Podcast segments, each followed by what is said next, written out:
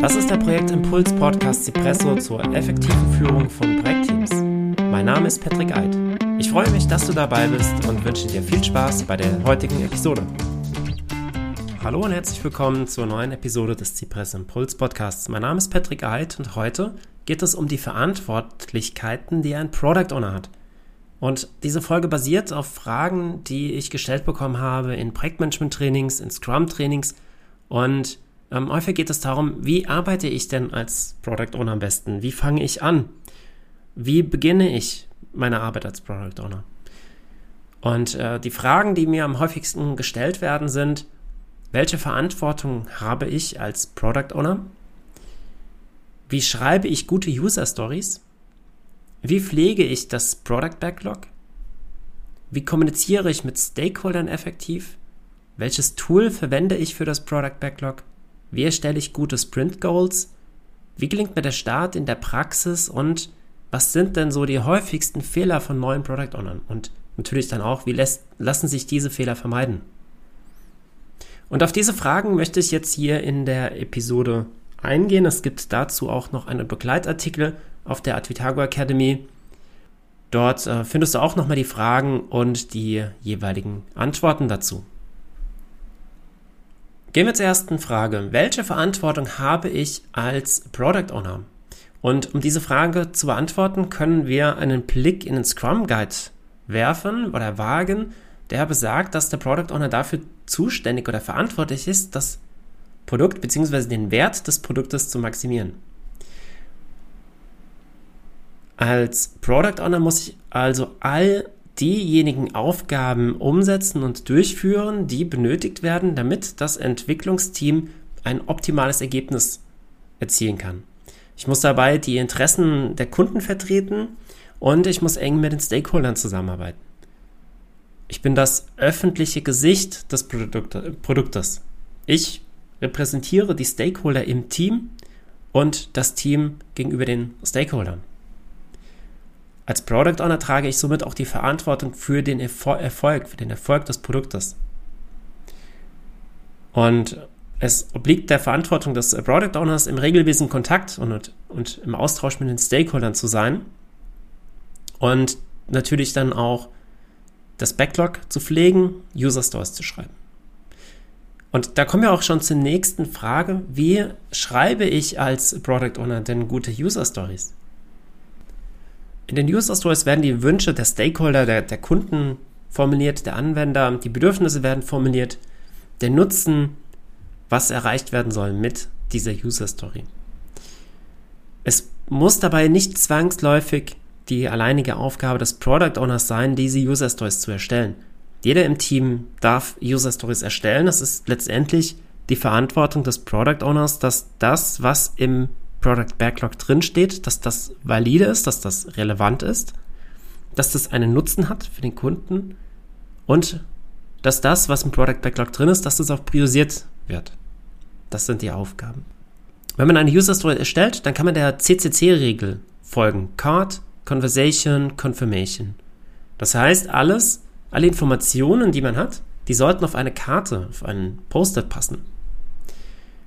Conversation die äh, Details dieser, dieser Story, die werden in Gesprächen zwischen Kunden und dem Entwicklungsteam kommuniziert. Man spricht darüber und es wird auch transparent gehalten. Und Confirmation, die Karten enthalten Akzeptanzkriterien des Kunden und diese Akzeptanzkriterien bestätigen, dass das, was umgesetzt wird am Ende, dass das auch ja korrekt ist, dass das dem entspricht, was die Stakeholder auch benötigen. Die User Stories stellen also ein Diskussionsmittel dar, ein Diskussionsmittel zwischen den Entwicklern und den Stakeholdern. Und wie schreibe ich gute User Stories? Nun, indem die User Stories nicht zu komplex sind, indem sie einfach gehalten sind, indem sie in einer verständlichen Sprache gehalten werden und ähm, am besten so, dass alle im Team optimal damit arbeiten können. Wie pflege ich das Product Backlog, ist eine weitere Frage. Und äh, klar, das ist eine der Hauptverantwortlichkeiten eines Product Owners, die Pflege des, des Product Backlogs.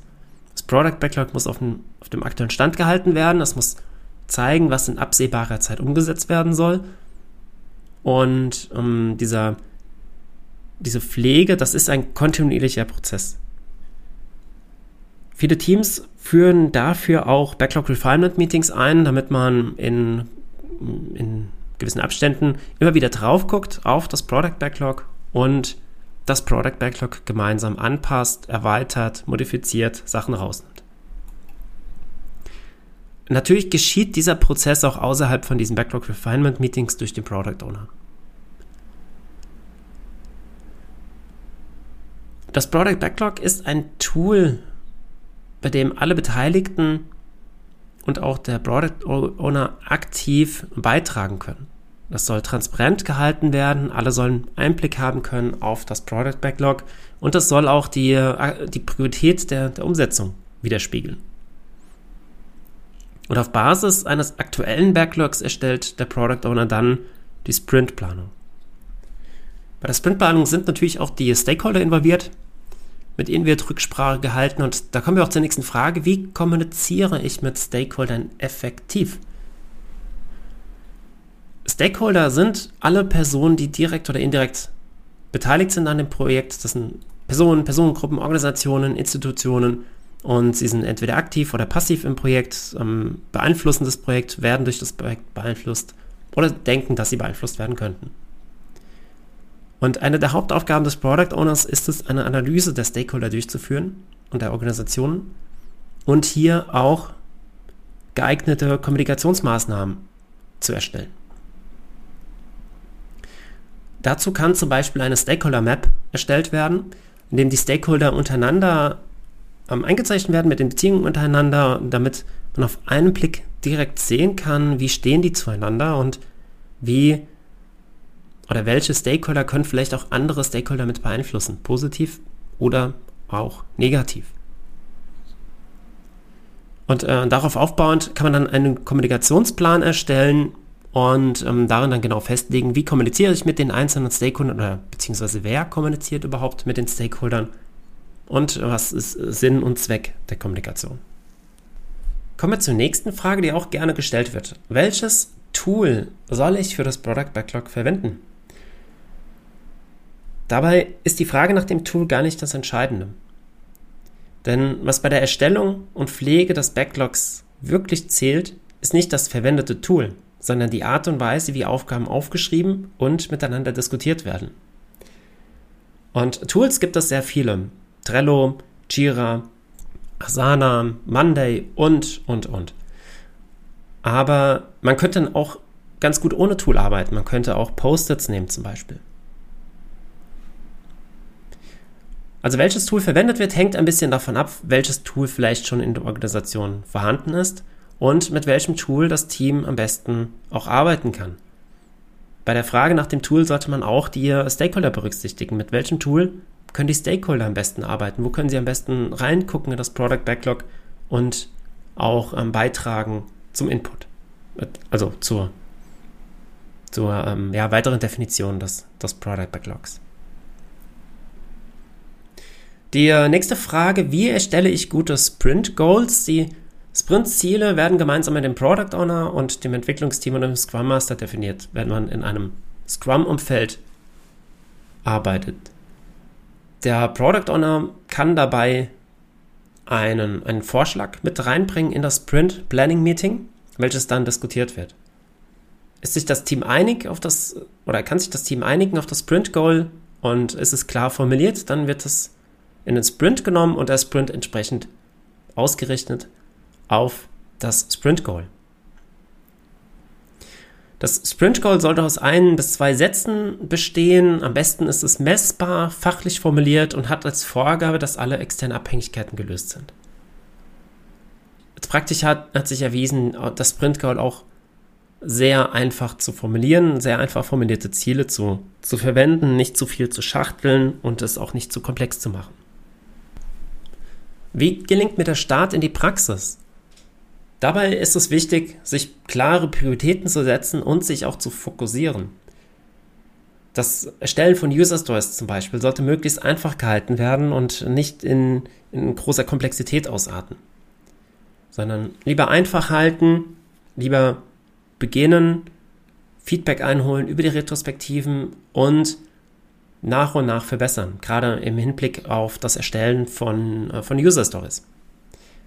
Also in den Retrospektiven genau hinhören, Feedback zur Qualität des User Stories einholen und aus diesem Feedback dann weitere ähm, ja, Standards wie zum Beispiel die Definition of Ready ableiten.